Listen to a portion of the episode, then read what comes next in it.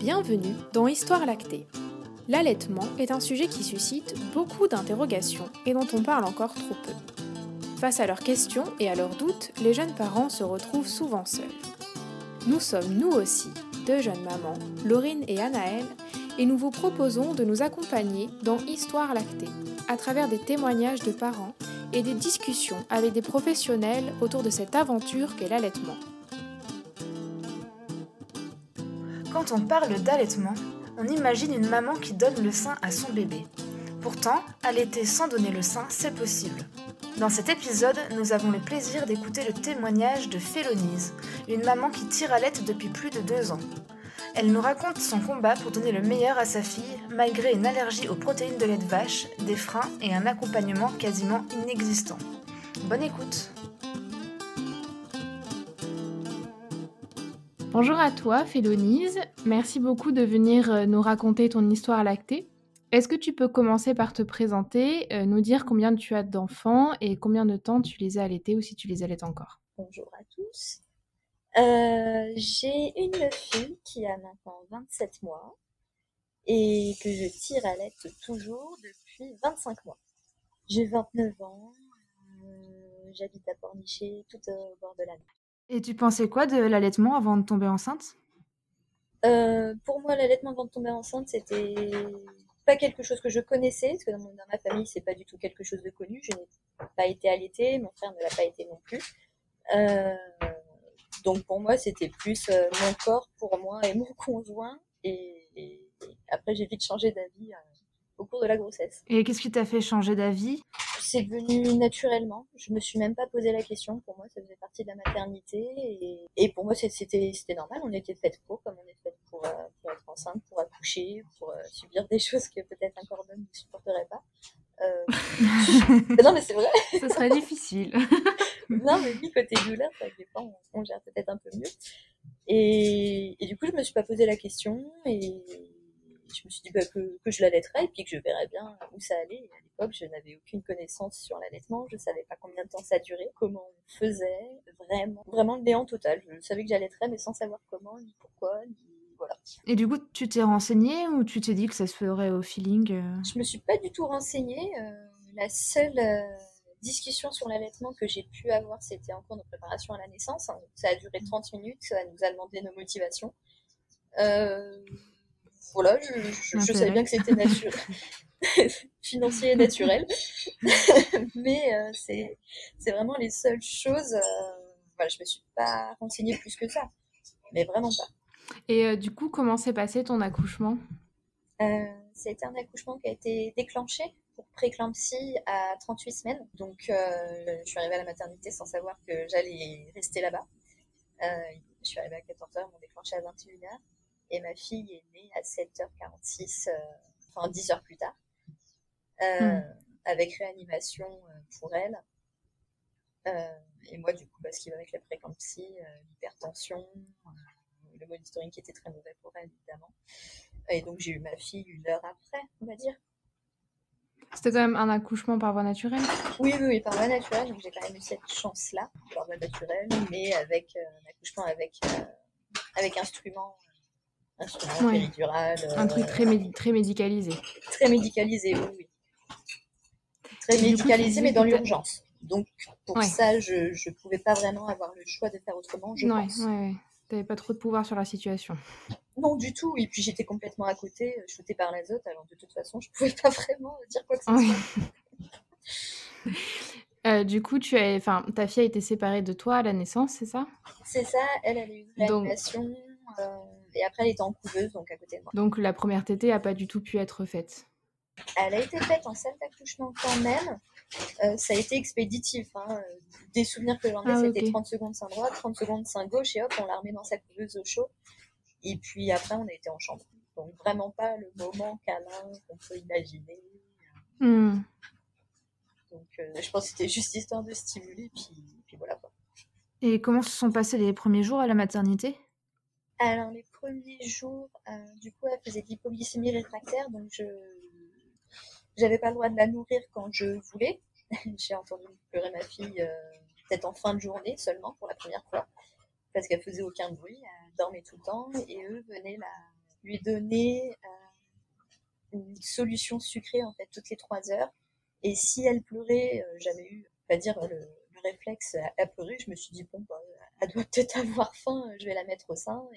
La sage-femme est arrivée à ce moment-là, dit, mais ça va pas, il faut nous appeler avant, il faut qu'on lui donne le sucre avant, nanana. bon, bah, voilà. donc j'étais déjà partie sur le rythme toutes les trois heures, pas plus, pas moins. Et puis, ah, d'accord. Et puis les sages-femmes qui viennent, qui pressent le sein en sandwich, euh, tout ça, tout ça, pour, euh, parce qu'il faut bien que ça rentre. Hein. Et puis, euh, du coup, à 22h, on nous a transférés en unité kangourou. Et là, ma fille a été sondée pour 24 heures avec alimentation en continu. alimentation, c'était, c'est-à-dire avec du, du, lait artificiel, je Avec du lait artificiel pour prématurer parce que du coup, bah oui, la montée de lait n'était pas faite, hein, normal, hein. c'était même pas 12 heures après l'accouchement, enfin un petit peu plus de 12 heures. Euh, donc là, euh, les câbles de partout, la sonde en continu qui venait échanger toutes les 3 heures, donc forcément elle ne se réveillait pas, elle ne réclamait pas. Euh, je la mettais quand même un petit peu au sein, mais pas trop non plus, parce que pas facile avec tous les câbles, et puis on ne me laissait pas forcément faire. Et puis, ils ont tout débranché 24 heures après. Et là, c'était une alimentation. Euh, donc, il, la faisait téter et il mettait tout sur la sonde.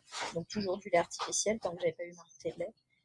Et à J3, on m'a donné un tire-lait euh, sans m'expliquer comment ça fonctionnait. Alors, je suis, je pense, pas plus bête qu'une autre, mais quand on n'a jamais utilisé de tire-lait, on est là. On peut dire, bon, oui, non, c'est pas, pas, une évidence non plus. C'est hein. pas une évidence. Euh, pas de mesure de tétrelle, rien du tout. Donc, on m'a donné bout de sein et tire-lait en disant que c'était forcément ma taille. Euh, parce que forcément, ah on toutes de la même taille standard. standard hein. Comme pour tout. oui, voilà, c'est ça. et puis euh, là, du coup, toutes les trois heures, il fallait que je tire mon lait. Euh, la montée de lait, c'est quand même faite. Et après, je crois qu'elle a arrêté les compléments artificiels. Ça devait être au bout d'une semaine. Au bout d'une semaine, elle avait plus que mon lait, mais toujours sur sonde parce que quand elle tétait, elle prenait pas, on faisait des tétés pesés et elle prenait pas en fait. Tu peux expliquer les tétés pesés? Alors en fait, le but était de réveiller ma fille qui dormait tout le temps, de la réveiller. Euh, bah, elle n'avait pas le réflexe de réclamer à manger, en fait, elle était totalement en veille, donc, euh, donc bah, je devais la, stimuler avec les, techniques qui, m'apprenaient la base, c'est-à-dire euh, la refroidir, la chatouiller, euh, tout ça, tout ça pour qu'elle tète mieux. Donc euh, je la pesais avant, elle tétait, et après un temps donné où ils s'estimaient qu'elle avait assez tété parce qu'il ne faut pas que ce soit trop court ni trop long, je la repesais et au maximum elle prenait 30 grammes alors que eux estimaient qu'elle prenne 50 voire 60 grammes parce qu'elle était considérée à terme, même si bien, qu'elle soit née à 38 semaines pile. Et par préclampsie, euh, eux, ils considéraient qu'elle était à terme et donc qu'elle devait prendre 60 grammes à chaque fois, ce qui était finalement impossible. Et donc, surtout que je sais même pas si bah. des bébés allaités prennent vraiment 70 grammes par tété. Hmm. Ça me paraît énorme par rapport à la taille de leur estomac. C'est complètement énorme parce que j'ai appris il y a peu, après, maintenant, de par mon boulot, qu'elle bah, était en capacité de prendre 5 à 7 millilitres les premiers jours et elle était en sonde continue. Donc, euh, je me dis que son estomac, il a dû. Euh, il a dû prendre assez cher, ça a dû être assez violent pour elle, et forcément qu'elle se réveillait pas mm. parce qu'elle était calée, euh, était calée à 24. Et puis du coup, euh, tout ce qu'elle ne prenait pas au sein, il lui complétait sur sa sonde, donc il me, il faisait pas l'effort de le faire en dalle. Il, elle était dans son berceau, il complétait dans la sonde, un, coup de seringue dans la sonde, et puis euh, on enlève l'air et hop, merci, au revoir, à dans trois heures. T'en avais entendu parler, toi, du, du DAL euh, non, du tout. Je connaissais pas du tout. Euh, il y en a une qui m'a expliqué quand même, qui avait voulu mettre euh, la petite sonde de la seringue sous le bout de sein. Donc très compliqué parce que du coup l'effet ventouse du bout de sein fonctionnait plus, donc ça foutait du lait partout. Ah, oui, mais pour quand même, pour au moins que ma fille essaye de t'aider, donc ce qui était déjà bien, ce qui était mieux que de que dans son berceau et sans la faire travailler elle. Ouais, oui, oui, ouais. Et elle était en berceau chauffant, donc elle arrivait, fallait pas trop trop que je la sorte non plus parce qu'elle n'arrivait pas à se réguler d'elle-même. Et puis, euh, et puis au fur et à mesure, euh, au fur et à mesure que moi la montée de lait se faisait et que j'avais assez pour, euh, pour la seringue, Euh, je leur ai dit que j'en pouvais plus, je commençais à avoir des crevasses. On m'a clairement dit que la montée était faite, donc euh, si je voulais pas d'engorgement, il fallait que je continue. C'était trop tard pour renoncer. Je voulais pas renoncer, mais je voulais juste au moins une solution euh, autre que d'être en pleurs dans le bureau de la pédiatre au bout de 10 jours de maternité. Et hmm. puis, puis je leur ai dit, je bah, écoutez, donnez-moi un biberon et je mets mon lait dans son biberon, mais est-ce que je, je, me suis dit peut-être qu'au biberon, ça sera plus simple pour elle de prendre la quantité qu'ils estiment qu'elle doit prendre. Et puis, bah, bingo, le premier biberon, le premier biberon est, hyper bien passé. Donc, euh, donc, je me suis dit, bon, bah, c'est la solution. Et, j'avais aucune connaissance des, des, risques liés au premier biberon donné. Et, euh, et eux ne m'ont pas prévenu non plus des risques du, du non plus. Et du coup, euh, tu as commencé le tir à à partir de là? Bah, Du coup, à J3. à J3, bah, j'ai commencé à tirer mon lait, donc on est passé là-dessus. Et au moment où j'ai eu les crevasses, dixième jour. Euh, donc crevasse avec boutin, mais de toute façon le boutin n'était pas à ma taille. Et puis il y a eu d'autres soucis découverts après. Bah voilà, j'ai, gardé mon tire-lait avec moi et j'ai remis ma fille au sein euh, que mi-décembre, donc elle est née fin octobre. Donc pendant un mois et demi, on est resté en tir allaitement pur avec euh, biberon. Donc toutes les trois heures à la maison, et la nuit, toutes les 4 à 5 heures, il fallait que je la réveille parce qu'elle avait toujours pas ce réflexe de se réveiller pour manger. Donc je fais partie des mamans qui ont des petits qui font leur nuit, mais peut-être pas naturellement. ouais. Du coup, tu, tu, te, tu faisais comment? Tu tirais ton lait et ensuite tu mettais le lait dans le biberon et tu lui donnais ou tu faisais des stocks un peu? Je faisais du stock. Et donc, euh, quand je la réveillais ou quand après elle a fini par se réveiller toute seule, je faisais réchauffer mon lait au chauffe-biberon et puis je lui donnais et après je tirais mon lait. Et puis, et après, les fêtes de Noël ont commencé à arriver. J'ai fait une petite dépression postpartum. Et j'ai, hmm. j'ai voulu remettre ma fille au sein pour garder ce contact avec elle, euh, pour éviter qu'elle passe un peu bah, dans les bras de tout le monde, pour je veux la nourrir, alors que le papa pour ça, il parce qu'il voulait que ce soit moi qui donne. Et sur le moment, je dis oui, bon, c'est un bipon, on s'en fout de qui donne. Et en fait, non, il avait raison que de laisser maman faire, dit c'est toi qui la nourris, c'est à toi de le faire aussi. Pas dans le but je veux pas faire, mais dans le but où c'est quelque chose que la maman est censée faire. Hmm. Puis ton projet à la base c'était de l'allaiter, donc ça devait quand même te tenir à cœur. Ah bah oui, ça me tenait à mhm. cœur. Et puis, euh, et donc je l'ai remise au sein, euh, sans bout de sein. Et là, elle prenait, mais je me rendais compte qu'elle avait toujours faim après. Et puis, euh, ma sage-femme est passée par là et m'a dit que de toute façon, mot pour mot, mon rythme de croisière ne durerait pas et que ma lactation j'en aurais plus d'ici un mois, voire deux mois, si j'avais de la chance. C'est optimiste. C'est très optimiste parce que un rythme de croisière, de tirer son lait toutes les trois heures ou quatre heures, et encore, j'ai jamais fait heure fixe. Je sais que maintenant, c'est conseillé de faire heure fixe. Alors, j'ai jamais fait heure fixe. J'ai fait quand je pouvais. Euh, hmm. Ça a tenu, mais c'est pas un rythme de croisière que de tirer son lait, tout laver. Euh, une fois que ma fille était rendormie, moi, j'allais me rendormir bah, quasi trois quarts d'heure après. travail. Bah oui, mais après, pour moi, c'était normal parce que j'ai connu que ça. Donc je connais, je connaissais et je connais finalement que ce type d'allaitement. Et donc finalement, je trouvais pas ça plus compliqué que peut-être un enfant qui réclame toutes les deux heures la nuit. Pour moi, c'était finalement normal. Donc je me suis pas plus posé de questions que ça. Et puis, euh, et puis du coup, j'ai continué comme ça jusqu'à ces quatre mois. Et puis, euh, donc je faisais un petit peu de sein le matin et le soir. Et puis, euh, et puis quand même 80% du temps au biberon. Et puis, bah, ce qui devait arriver arriva. Et puis, bah, du jour au lendemain, à son réveil, le matin, généralement, je la l'allaitais dans le lit, comme ça, elle pouvait se rendormir un petit peu. Et puis, bah, puis bah, là, elle n'a jamais plus voulu téter. et depuis, bah, la 27 mois, elle n'a jamais pu retéter depuis ces 4 mois. Parce qu'elle a fait une confusion, je ne savais pas ce que c'était, j'étais en vacances en plus ont déménagé, euh, déménagé de Genève sur la côte atlantique, bon, bah, pas facile non plus. Et puis, euh, oui, du coup, c'est un peu loin. Et, euh, et, du coup, bah, voilà, je me suis renseignée sur la Lèche League. Je me doutais bien que c'était une grève de TT. J'ai entendu parler de la confusion après. Mais j'ai pas cherché à comprendre pourquoi je me suis dit c'est comme ça, ça a été très dur. Euh, ma sage-femme me disait que l'important c'était qu'elle mange, donc euh, moi je lui disais que ma fille hurle dans mes bras. Elle me disait que l'important c'était qu'elle mange. Et je, suis bien d'accord avec vous, évidemment. Mais c'est facile à dire. voilà, c'est facile à dire quand on a sa petite de 4 mois qui hurle en voyant sa maman, c'est quand même assez dur, quoi. Alors oui, évidemment, l'important c'est qu'elle mange, mais, mais pas que. Oui, mais il n'y a pas qu'à nourriture, il y a un aspect euh, euh, émotionnel aussi quand même derrière. Bah voilà.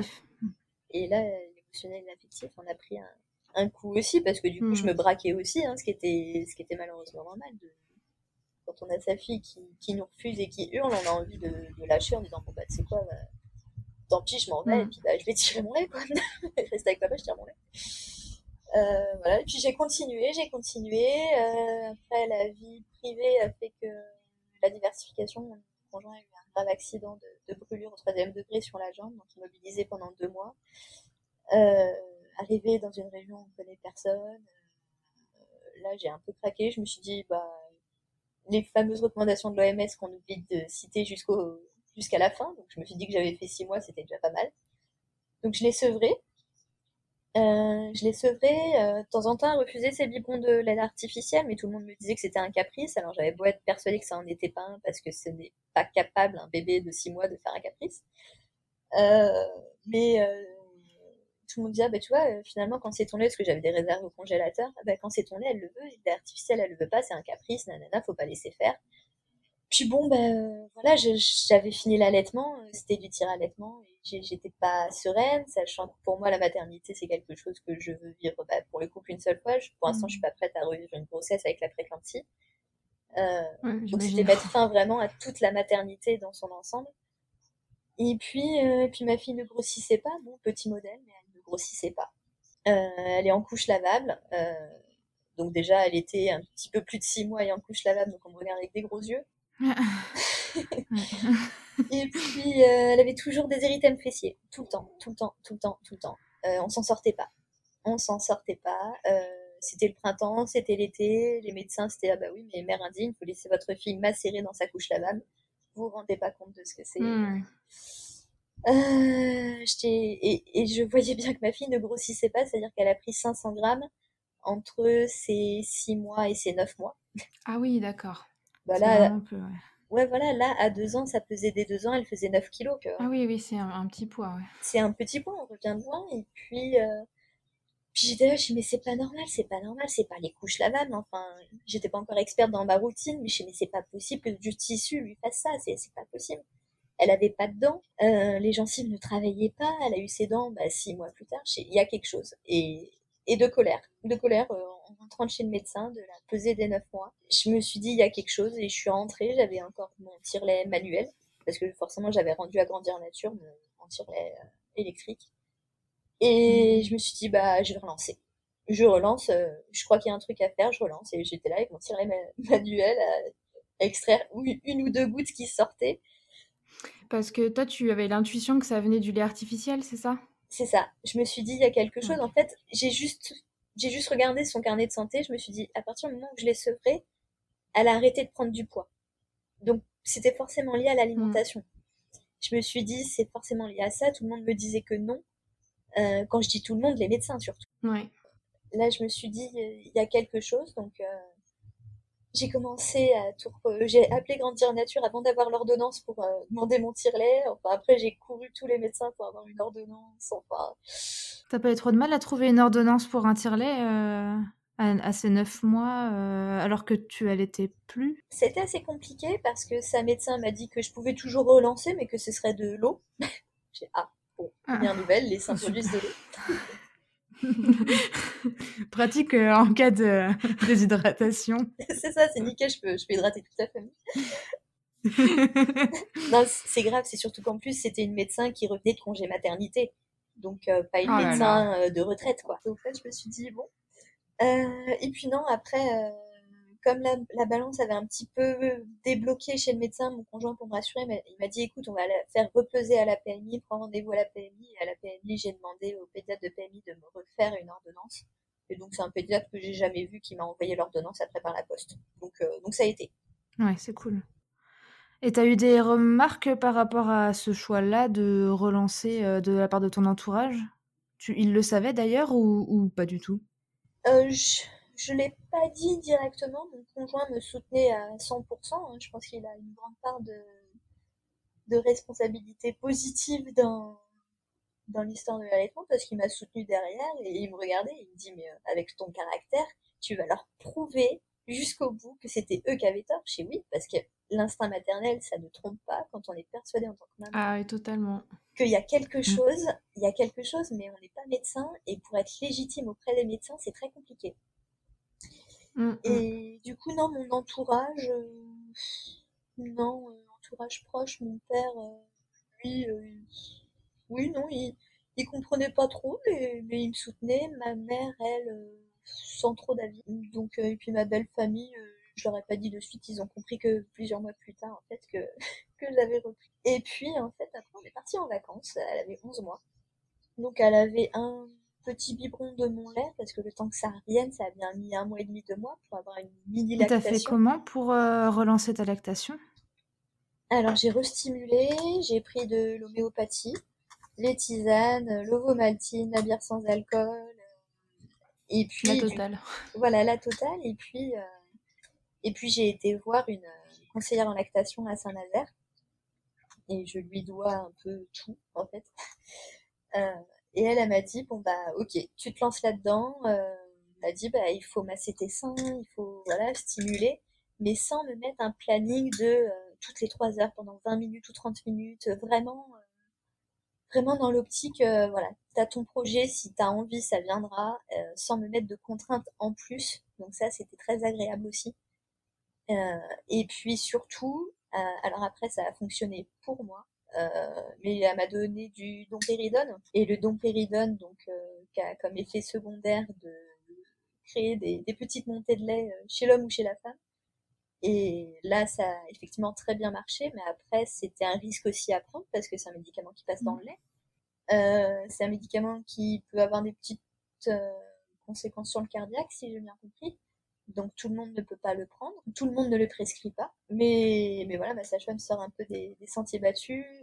Euh, toutes les pharmacies n'acceptaient pas de me délivrer l'ordonnance, donc euh, la pharmacie à côté de chez elle, euh, à côté du cabinet avait l'habitude, mais la pharmacie de chez moi n'était pas du tout d'accord de me délivrer autant de dompéridone. Donc ça c'était compliqué, du coup, il fallait toujours le prévoir pour partir en vacances. c'était des grosses doses au début à prendre, et puis après à diminuer, c'était plus quotidien. Et une fois que la lactation était bien revenue, j'ai arrêté, parce que ça reste quand même un médicament. Et t'as pris ça combien de temps? J'ai pris ça pendant trois mois. Ça pendant trois mois et vraiment, euh, bah, j'ai vu l'effet. Après, euh, j'ai vu l'effet et, et, ça, je l'ai appris plus tard. Quand déjà on est détendu et qu'on se dit que en prenant ce médicament, la lactation reviendra, je pense qu'il y a tout un effet placebo derrière, tout un effet mmh. psychologique, d'hormones, de, tout ça qui fait que bah, bah, oui, ça revient. Quand on veut, ça revient. Tout simplement. Et après, du coup, l'intuition que j'avais eue du coup de, relancer tout ça, c'est confirmé quand ma fille a eu une gastro. Là aussi, la médecin qui m'avait dit que c'était que de l'eau que je lui donnais. Donc euh, ma fille avait déjà repris un petit peu de poids. Donc euh, avec le peu de lait que j'avais, elle avait quand même repris du poids. Donc là, je me suis dit bon bah bingo, euh, c'était ça. Et puis du coup gastro, tout ça, on termine aux urgences parce que notre médecin partit du principe que tant qu'elle n'avait pas perdu 5% de son poids, il n'y avait pas d'urgence. Je bah oui, mais on est quand même Toujours très protocolaire. Voilà, c'est ça, très, très, très, protocolaire. Et puis, euh, et puis ma fille était quand même pas épaisse, donc euh, je dis pas qu'un bébé qui a des réserves, il peut se permettre de perdre ses 5%, mais là, 5% d'un bébé d'un an qui fait euh, même pas 7 kilos, euh, bah, ça fait beaucoup, voyait ses côtes, les couches pour le coup lavables, bah, mm. on resserrait les pressions. Il y a des photos, maintenant quand on les voit, c'est dur quoi. Donc on a été hmm. là-bas et puis ils ont fait des tests pour les allergies, euh, gluten, euh, protéines de lait de vache. Tout est ressorti négatif. Euh, les tests, ils les ont fait, ils ont fait comment? Par prise de sang ou Ouais, prise de sang et puis dans les selles aussi, je crois pour, je sais plus trop quoi. Ils avaient gardé une couche, alors je sais plus ce qu'ils voulaient. Mais du coup après j'ai été voir ma sage-femme, mais parce que c'était juste une consultation moi pour l'allaitement. Et puis je lui dis pour ma fille, elle me dit bon, bah dis c'est simple. En France on teste trois des allergies aux protéines de lait de vache sur 7. Et elle m'a dit, c'est si on est très allergique, euh, les tests ressortent positifs, mais si c'est une intolérance ou mm. allergie mineure ou modérée, les tests ressortent négatifs. Elle a dit donc ta fille, c'est simple, on va enlever le gluten, les œufs et le lait. Et puis on va voir ce qui se passe. Je bon, bah, go. Donc, euh, au moment de ses un an, faire un gâteau sans gluten, sans œufs, sans lait.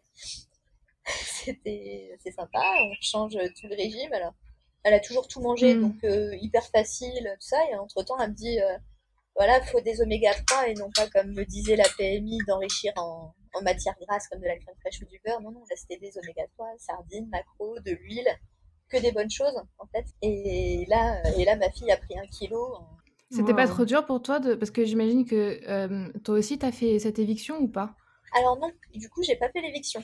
Donc pour moi, ça n'a pas été compliqué. Je faisais attention, mais euh, je pouvais quand même me faire une fondue, une raclette. euh, voilà, c'était pas vraiment. euh, Voilà, on écartait pour elle en direct, mais pas pour moi. Donc elle y, elle y était confrontée un petit peu, mais pas trop. Et puis au fur et à mesure, on a remis les œufs, le gluten, et en dernier, le lait de vache. Et puis, mais en gardant une petite dose par jour dans un biscuit, voilà, une, tra- une trace, quoi, pas en pur. Et puis en attendant, elle avait quand même un biberon de lait de chèvre le soir et le matin c'était un biberon de mon lait, je pouvais pas l'habiter exclusivement. Euh, et à 15 mois, elle a refusé son biberon de lait de chèvre du soir, donc on est passé en tir allaitement exclusif et allaitement exclusif du coup, parce qu'elle avait plus que son biberon du matin, euh, qui était mon lait. Et, et du coup, maintenant, depuis cet été, euh, elle supporte de nouveau le lait de vache. Donc c'était Ah, une chouette. petite intolérance. Oui, c'était- ça c'est chouette, donc au moins on se prend plus la tête pour le moins de petits gâteaux euh, chez les grands-parents, tout ça. Ah bah, ouais, ouais. Ah ouais, parce que ça, ça demande de tout remettre, euh, ça. de, de tout revoir, c'est compliqué. Oui, bon après, nous, notre mode de vie fait que on est quand même assez ouvert. Moi, j'étais végétarienne. euh, J'avais Ouais, pendant la grossesse, ça me stressait. Donc, aussi euh, un peu, oui. ouais, je pense que ça aide parce qu'on était ouvert à tout ce qui était autre. Hmm. Donc, donc ça allait. Et monsieur supporte mal euh, aussi, donc euh, ça fait du Ah bien bah toute ouais. sa famille. Mais c'est vrai que parfois le plus dur, c'est quand on est avec d'autres personnes, parce que du coup, faut tout Oui. adapter. Et les gens Bah, comprennent pas toujours. C'est ça. Le réflexe du mettre du beurre dans les pâtes, euh, c'est. Voilà. c'est- un drame pas- si t'en mets pas. Ah, c'est ça. Ah, parce que moi, c'est pareil, mon fils a plusieurs allergies aussi. Et euh, du coup, c'est pareil, euh, c'est compliqué à chaque fois quand on va dans la famille. Bah oui, voilà, c'est pas simple. euh, surtout qu'en plus, on faisait un petit peu de DME. Donc, euh, en plus DME, allaitement en couche lavable, enfin vraiment, on se, on se tirait les balles dans le pied. Le package ali- alien. oui, c'est ça. C'est ça. Et les signes, pardon, j'ai oublié les signes. Alors là. Et le portage, signe, portage, allaitement. quoi. Ouais, non, c'était. euh, Et donc, du coup, ouais, maintenant, ça va mieux. Ça reste un petit poids, mais elle remange de tout, tout va bien. Et puis, j'ai failli flancher cet été. J'en avais vraiment marre de tirer mon lait. Parce que l'été, euh, si on tire pas son lait avant de mettre son maillot, bah, le maillot, il pue à sa taille, quoi. donc, je sais pas si ça fait ça. je me suis retrouvée à me Tu habites au bord de euh, la mer, donc. euh, c'est ça, je me suis penchée pour attraper ma fille quand j'ai vu que c'était sorti du maillot de fais, ok, sans sel. Je sais pas si ça fait ça aux mamans allaitent euh, directement, mais euh, j'étais bon. Euh, non, puis l'été c'est compliqué, c'est... Enfin, je sais pas, l'été ça a toujours été compliqué pour moi. Et puis ma sage-femme euh, m'a represcrit du, du elle me dit écoute à l'ordonnance, tu fais comme tu veux. Et puis il y a quand même le contexte sanitaire de toute l'année dernière où je me suis dit... euh, Et en même temps, je peux pas lâcher maintenant parce que ça peut être un plus pour elle si toutefois euh, elle le chope ou sinon on chope malheureusement quelque chose. Euh, ça peut être bien pour elle pour son futur euh, euh, côté santé. Euh, et puis finalement l'hiver est apparu, et puis bah, tout va bien, j'ai continué. Et puis, et puis là, par contre, je sens qu'il y a quand même une grosse baisse. Bon, après, on vient de déménager de nouveau, donc peut-être qu'il y a eu la fatigue, il y a eu les fêtes, donc c'est pas très simple de se rendre dispo pour tirer son lait. Mais là, ça baisse un petit peu, j'ai plus que 100 millilitres par jour, donc elle a 100 millilitres le matin que je complète avec voilà, du lait d'amande, euh, parce qu'elle aime bien. elle aime bien, puis à côté de ça, elle a toutes ses sources de protéines et calcium ailleurs, donc je m'en fais pas pour le matin. Et comme dit ma sage-femme, même si c'est 20 millilitres à un moment, c'est toujours 20 millilitres de- d'anticorps, de, Mm. système immunitaire que qu'il faut prendre, quoi. Donc, euh, donc voilà. Et euh, j'avais noté euh, que, que ta fille avait un, un frein. Oui, j'ai oublié. J'ai oublié. Et... et oui, parce que le frein, et je me bats toujours. mais, Euh, bah, ma sage-femme, euh, quand ma fille avait dit moi, elle a dit euh, mais ta fille, de toute façon, euh, je pense qu'elle a un frein parce que ma sage-femme, quand j'ai décidé de refaire la relactation, ne m'a jamais dit remets ta fille au sein. Elle dit, ou soit par plaisir qu'elle ait ce contact collé contre toi en, en peau à peau, mais elle dit euh, elle saura plus faire et elle, m'avait juste dit, à mon avis, ta fille a un frein. Mais elle n'avait pas été voir plus loin. Euh, et puis j'ai laissé faire. Euh, je me suis formée au portage en octobre et j'ai une formation continue thématique sur les freins justement par une sage-femme et un chiropracteur. Et tout ce qu'il disait, je dis mais putain, ma fille a, a rentre quand même dans pas mal de cases quoi. Euh, le lendemain, rendez-vous chez la pédiatre. Euh, et puis je lui demande si c'est dents écartées en haut. Euh, voilà, si c'est grave, pas grave. Est-ce que ça changera avec les dents d'adulte? Et là, elle soulève la lèvre de ma fille. Et en fait, ma fille a les dents autour du frein. donc, hmm. donc elle a un énorme frein. Sa lèvre supérieure, en fait, ne peut pas se retrousser. Et donc, du coup, ça explique bah, pourquoi les crevasses, pourquoi prenez pas comme il fallait, pourquoi elle prenait pas la dose qu'il fallait, pourquoi elle avait toujours faim après avoir tété. tout s'est expliqué clairement. Et puis, bah, et puis bah, à l'âge qu'elle a, euh, à l'âge qu'elle a, on n'opère plus comme on opère des petits euh, avant 6-8 mois. Et puis là encore, euh, je me bats. du coup, elle avait un frein de langue et de lèvres ou juste de lèvres? Alors, de lèvres et il y a soupçon de langue, mais j'ai rendez-vous la semaine prochaine. Donc j'en saurai plus. D'accord. Parce que du coup, euh, quand ma pédiatre m'a dit ça, je sais bon, voilà, je reparle à ma sage-femme, euh, elle me dit, bah oui, effectivement, elle me dit, je te l'avais dit, mais elle me dit, je voulais pas chercher plus loin, tu avais autre chose à penser que de, que, que ça. Et puis donc là, je prends, après, je me forme au signe en décembre, euh, il y avait une orthophoniste, et puis elle me dit, bah écoute, demande à ta pédiatre une ordonnance pour aller chez l'orthophoniste. Il y en a une super euh, à Pornichet qui est spécialiste dans les freins. Voilà, demande à ta pédiatre une ordonnance. Donc je demande à ma pédiatre, donc qui elle-même avait découvert le frein de ma fille. Euh, me dit non non, je vous fais pas d'ordonnance. Euh, c'est un phénomène de mode. Euh, je vous fais, je vous fais pas d'ordonnance. Euh, si vous voulez aller voir une orthophoniste, vous pouvez, mais ça sera hors parcours de soins, ça sera pas remboursé. Euh, voilà. C'est une blague. non, non, non, c'est pas une blague. Et pourtant, celle-ci, je l'ai mais... en pédiatre. Hein, parce qu'allaitement, elle dit rien du tout. Donc, je me suis dit, si elle dit rien pour l'allaitement, je me dis, chouette. Donc là, j'ai fait, ok. Donc, j'ai appelé l'orthophoniste que j'avais rencontré euh, à ma formation éveil et signe. Et elle me dit, bah écoute, tu fais le chemin inverse. T'appelles euh, l'orthophoniste et tu lui demandes quel médecin te prescrirait euh, une ordonnance pour aller la voir. Hmm. J'appelle l'orthophoniste, alors elle me donne euh, le nom d'une médecin, et donc j'ai rendez-vous mardi. Une médecin qui fait partie de Allo Allaitement 44, donc déjà j'y vais l'esprit tranquille. J'ai plein d'espoir en cette médecin généraliste, et du coup euh, on a pas mal discuté avec l'orthophoniste, et donc euh, elle me dit oui bon bah ta fille c'est quasi sûr qu'effectivement les freins il va falloir faire quelque chose parce que elle a déjà les dents du bas qui se chevauchent, alors que les dents de lait sont censées être espacées pour avoir la place pour les dents d'adulte, et là c'est pas le cas. Euh, c'est pas le cas. Il y a des morceaux, elle les gobe euh, clairement. Si elle doit, euh, si elle doit vomir, parce qu'elle est malade en voiture, mais si, si elle doit vomir ou dans les couches, ben on voit les morceaux, donc elle les gobe. Alors que pourtant elle a hmm. fait de l'ADME, mais elle les gobe, donc ça c'est un signe aussi qu'il y a un frein. quand il y a pas mal de signes que la langue ne fonctionne pas correctement, quoi. Voilà, c'est ça. Elle dort très bien, mais après c'est vrai qu'elle a un sommeil. bah là, elle rentre plus dans ses turbulettes et sa turbulette c'est son doudou, donc grosse crise mais, hmm. mais on ne peut pas lui mettre de couverture parce qu'elle fait l'horloge. Et l'orthophoniste me disait, bah oui, mais un enfant qui dort 12 heures mais qui fait l'horloge toute la nuit, c'est pas un sommeil si réparateur que ça, et ça explique aussi pourquoi elle y passe autant de temps à dormir. Donc voilà, donc là j'ai hâte du coup d'avoir mon ordonnance, de rappeler l'orthophoniste et affaire à suivre. Bon, on espère que, que tu trouveras une solution. Oui, bah ça aidera. Mais c'est quand même fou de devoir se battre autant et d'avoir ce genre de réponse, quoi. Ouais, totalement, ouais. Ça rend fou un peu, on se dit mais c'est pas possible, pourquoi personne ne m'écoute? Ah, C'est ça, et l'orthophonisme me disait, c'est que maintenant, il y a ceux qui sont pas formés, qui considèrent ça comme une mode parce qu'on en parle tout le temps, il y a ceux qui sont formés, qu'on voit partout. Euh, voilà, maintenant, c'est vraiment deux clans. Et ça, par contre, je m'étais mmh. renseignée sur les freins pendant la grossesse. Mais voilà, on vient d'accoucher, euh, vous avez connu ça, on accouche, on est un peu dans les vapes, mmh. ma fille est en réanimation, elle respire pas je me suis pas penchée sur la question de est-ce qu'ils avaient coupé les, les Non, évidemment. tellement ta priorité, je crois. voilà. C'est ça en fait. Alors que pourtant je m'étais dit, euh, putain, effectivement, s'ils le font plus automatiquement, je vais demander, et, après on n'y pense plus. Et, et puis hein. surtout, en tant que maman, on a déjà tellement de boulot que normalement, c'est pas à nous de faire tout ce travail de recherche. Et c'est aux médecins, c'est aux gens qui nous accompagnent. Bah oui, sauf que pour trouver la bonne personne, euh, quand on voit que j'étais mmh. chez mon médecin deux jours avant d'être déclenchée pour préclampsie, que j'avais des œdèmes de partout, bah, m'a prescrit une crème pour enlever les œdèmes, quoi. Voilà, voilà. Et la phrase de ma sage-femme, c'était Ah ben, c'était moi qu'il fallait appeler. Merci de la phrase culpabilisante, c'est gentil. Oui, c'est ça. plus.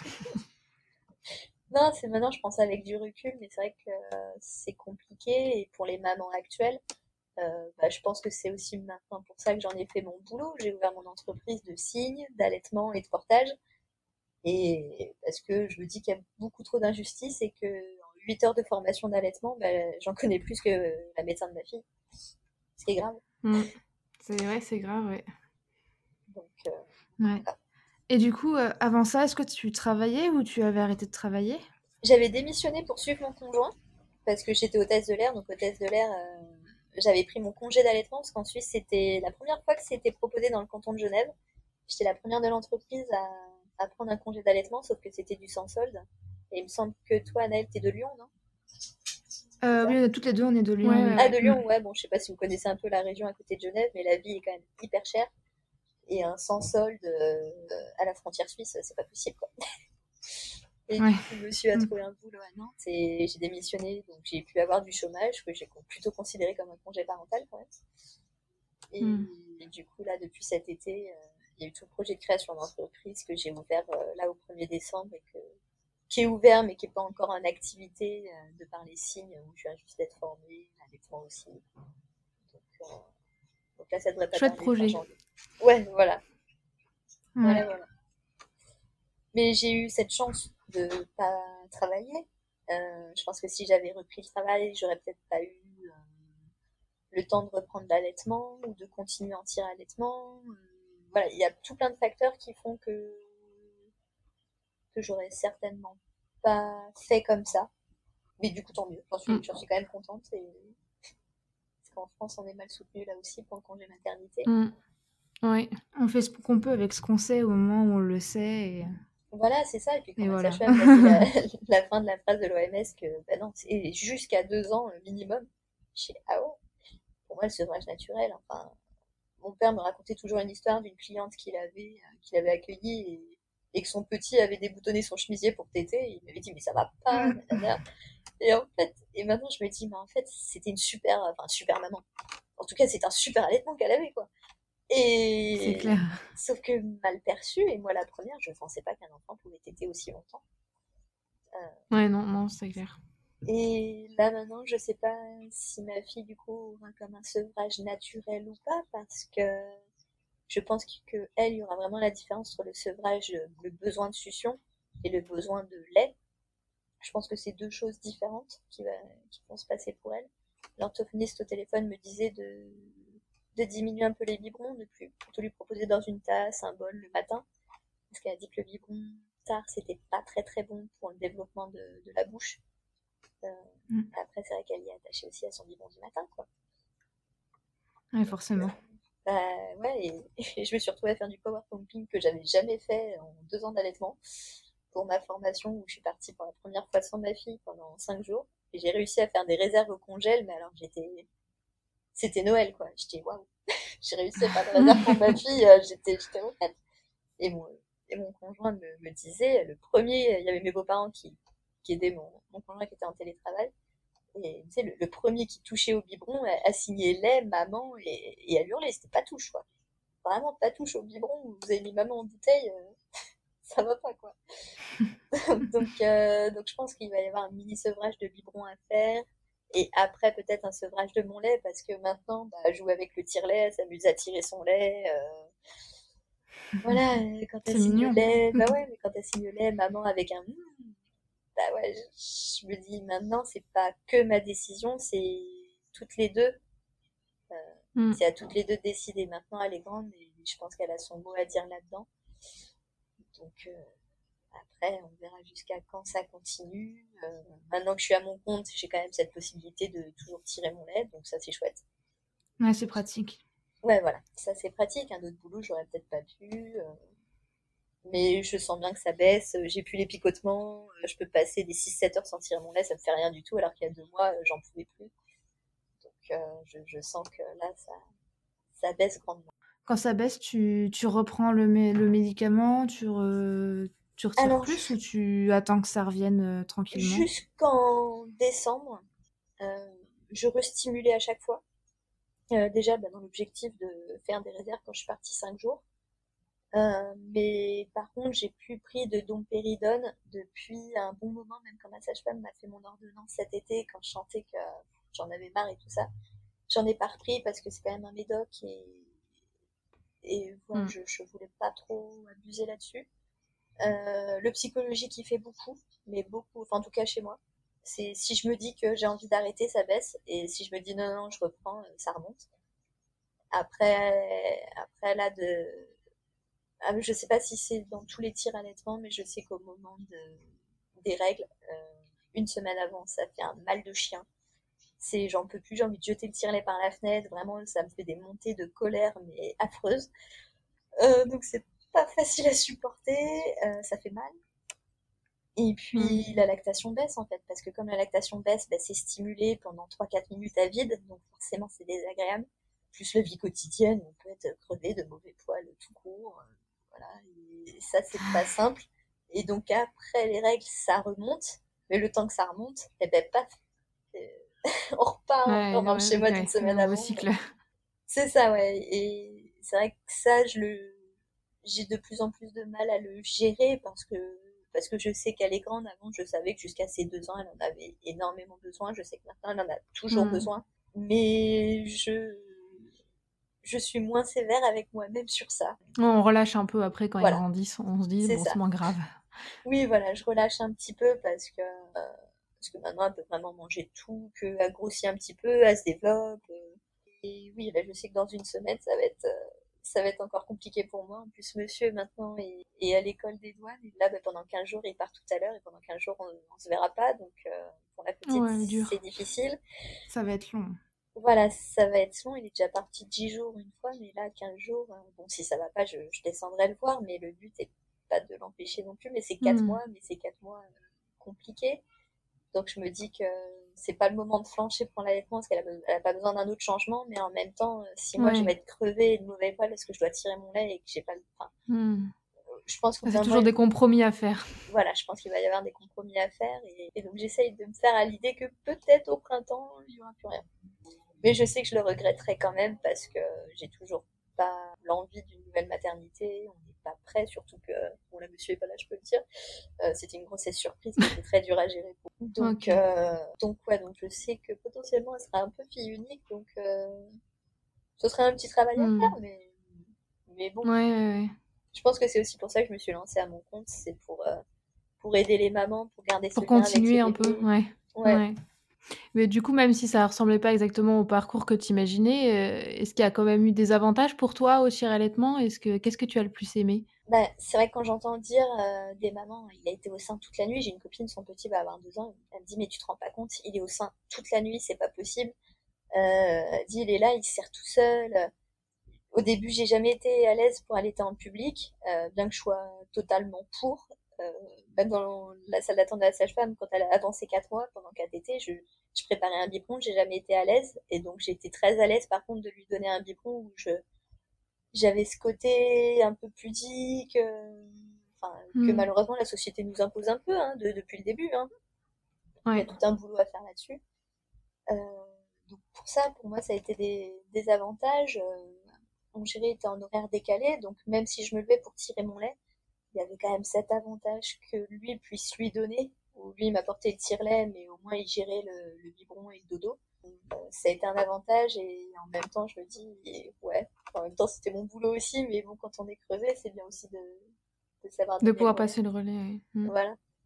Et puis les inconvénients, bah, ça a été surtout, bah voilà, avant de partir à un rendez-vous, bon, bah, faut que je tire mon lait, euh, pour que ce soit du lait euh, frais, comme ça, pas besoin de le faire chauffer, ou j'ai qu'une heure une fois qu'il est chauffé. Là, je tirais mon lait, j'avais des réserves. Je bon, bah, elle le boit, elle le boit, elle le boit pas, tant pis. Euh. Donc, euh, ça, ouais, penser à tirer son lait, ou on rentre des courses, il est tard, euh, tout le monde a faim, et, la poitrine en feu, bah ouais, non, faut que je tire mon lait. mais, j'ai un chéri qui est cool, et même encore maintenant, en fait, c'est dans notre, c'est dans notre routine. Routine, Ouais, c'est lui que, voilà, hier soir, c'était, euh, bah, si tu veux, je sors le chat pendant que tu tires ton lait et tout. Je, bah ouais, c'est lui qui va y penser, en fait, des fois. D'accord. Et, ça, c'est chouette aussi. Euh, et voilà, vraiment les inconvénients de, bah, quand j'ai déménagé, euh, j'avais un Medela, un Medela Symphonie, donc que sur secteur, donc faire la route de Genève à Pornic, bah, j'avais la poitrine à l'arrivée. j'ai posé ma fille sur des plaides dans une maison vide sans chauffage. J'ai mis le chauffage à fond. Je me suis branchée. Je fais ah enfin. J'en pouvais plus. Et ce qui a beaucoup joué, je pense. Euh, non, c'était après. Le moindre ralentissement, je dis dépêchez-vous. Et... en fait, ce qui a beaucoup joué dans ma relactation, euh, c'est que je suis passée au Spectra. Et le Spectra, je sais plus c'est lequel, c'est le S. Je sais plus combien. Euh, le bleu.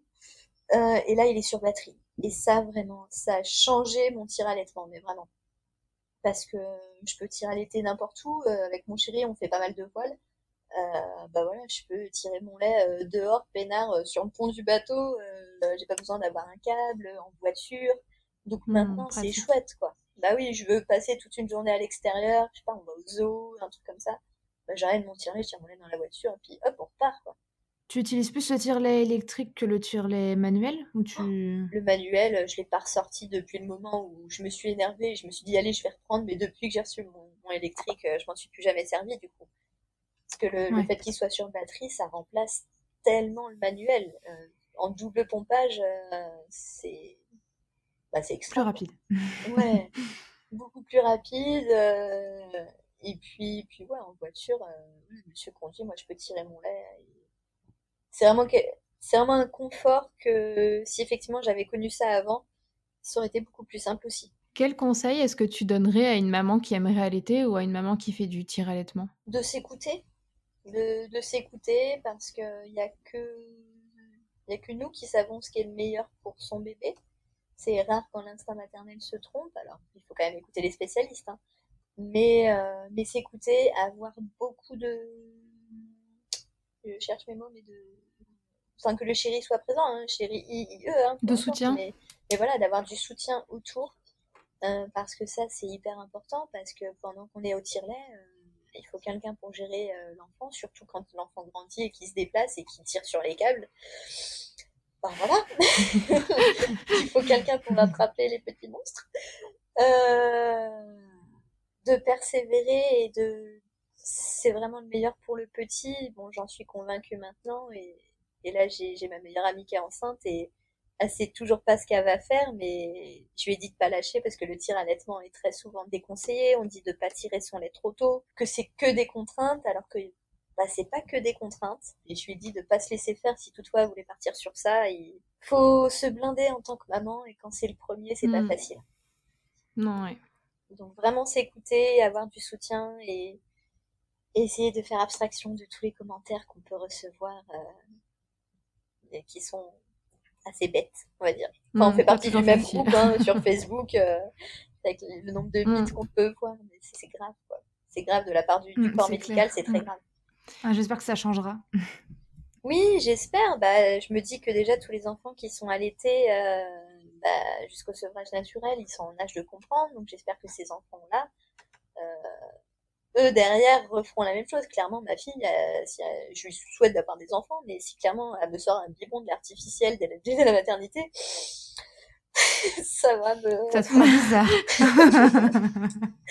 je risque de me vexer un petit peu, bien que c'est elle qui choisit, que tout ça, que tout ça. Bon, je le fais pour moi, je le fais pour elle, parce que c'est pour sa santé, pour notre santé.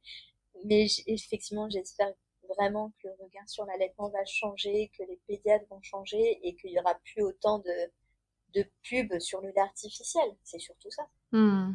Moi aussi, oui. J'ai que ça sur, euh, sur euh, les réseaux sociaux. Euh, à chaque fois que j'ouvre YouTube, j'ai des pubs. Ah, des, bah, dès qu'on regarde des sites avec des bébés, c'est fou, toutes les pubs. Ah ouais, ouais. Je peux faire un plaisir de les dénoncer, mais. mais même encore au cours, il y a deux jours, hein, bon, j'ai joué un peu la provoque parce que euh, j'ai, je fais partie des mamans qui ont mis un petit peu de céréales dans le biberon de leur fille, même si c'est du lait maternel. Ça change un peu le goût parce que ma fille est quelqu'un qui, surtout, ne lui donne pas de reste. Madame veut que des plats euh, neufs. Donc si c'est un reste, ça ne va pas. Et, du coup, ça a beau être mon lait, bien qu'elle reconnaît, et qui doit changer de goût suivant ce que je mange. C'est souvent que je lui mets des petits trucs et tout, de l'ovomaltine. Et là, là, c'était une nana qui était avec le tablier Nestlé au rayon bébé. Et quand elle m'a tendu le paquet de céréales, je suis, bah, ça sert à quoi? J'ai fait un peu la bêta, mais mais ça faisait passer un petit message et, j'étais contente. Je me suis dit bon, puis au moins elle aura quelque chose à raconter euh, le soir en rentrant chez elle. Ah ben, encore une canette de gamin de deux ans. mais voilà, je me dis que c'est pas grand chose, mais si ça peut euh, faire discuter les gens, c'est que déjà c'est pas mal. Si les gens parlent, c'est que ça les interpelle et si ça interpelle, il y a peut-être moyen de les faire changer d'avis. Donc voilà, et dans ma famille, ils sont ils comprennent pas pourquoi je continue quoi. Moi j'ai un frère qui est, qui est plus euh, qui est plus en train de sa fille en fait qui est née euh, la dernière qui a quelques mois ils l'ont inscrite à un programme pour tester euh, du lait infantile j'ai vu rouge je me suis j'ai ouais j'ai pas compris je fais mais comment tu peux faire ça à ta propre fille? C'est pas possible sachant que j'ai je l'ai eu dans mes bras elle a cherché à téter tout mon polo je lui dis chez ta fille à la fin ah non non ça fait 2h45 faut attendre 3h j'avais les larmes aux yeux, j'étais, mais même ma fille, qui est petite, enfin, je veux dire, 27 mois, je considère ça encore petit, mais euh, dès, que la, dès que ma nièce pleurait, donc dès que sa cousine pleurait, elle avait 15 jours, elle me signait lait. Elle avait pas vu de biberon, elle, elle avait rien vu. J'étais sur le cul, j'étais waouh. Je sais pas, la petite mourait de faim. Hein. Bah ouais, elle avait compris. Et, et j'étais surprise de sa réaction parce que pendant que du coup sa cousine était sur moi et qui, a tété tout le polo quand elle en pouvait plus, euh, bah, ma fille laissait faire et elle me regardait euh, alors qu'elle n'avait pas voulu me lâcher de l'après-midi parce que quand elle connaît pas trop, bah, elle a du mal. Et, et ben là, là, mais c'est faire, c'est seulement où elle m'a. Je me suis dit, bah là aussi, hein, les, bébés, ils savent bien aussi. Et, un bébé, c'est énormément de choses et on a beaucoup à apprendre des bébés. Oui. Mm. C'est incroyable. Je sais pas si vous avez vu la vidéo des, du bain de Sonia, du petit le petit qui né par césarienne et qui a le réflexe euh. en sortant du bain de, ah oui si je l'ai vu je l'ai vu oh, ça m'a fait des frissons j'ai fait mais c'est incroyable la force d'un bébé quoi ouais je pense que cette vidéo a été vue pas mal de fois. Merci beaucoup, beaucoup d'être venu raconter ton histoire. Bravo pour ton parcours. Et on te souhaite euh, que ça aille mieux encore euh, avec ta fille par rapport au frein. Et pour ton projet aussi, qui est un beau projet. Ouais. Je l'espère aussi pour faire changer un peu les mentalités. Ouais. Ça fera du bien, je pense. On mettra ton Instagram pour que ceux qui veulent aller voir, qui sont dans le coin de, de Pornichet, c'est ça? C'est ça, oui. Euh, soit euh, puissent aller euh, voir ton compte. Bah ouais, ce serait chouette parce que je, suis mm. qu'accompagnante en allaitement, bien sûr. Mais ma sage-femme, du coup, conseillère en lactation, elle serait ravie. Je, je, lui ai dit direct, je redirigerai les patientes vers elle si ça sort de mon champ de compétences. Hein. c'est super. bah, merci. Eh bien, merci beaucoup. C'est la fin de cet épisode. Merci Félonis d'avoir transmis ton expérience dans notre podcast. Elle aidera, j'en suis sûre, de nombreuses mamans dans leur projet d'allaitement. Si cet épisode vous a plu, n'hésitez pas à le partager autour de vous. Vous pouvez également nous suivre et nous faire part de vos commentaires sur Facebook ou Instagram. A bientôt pour une nouvelle histoire lactée.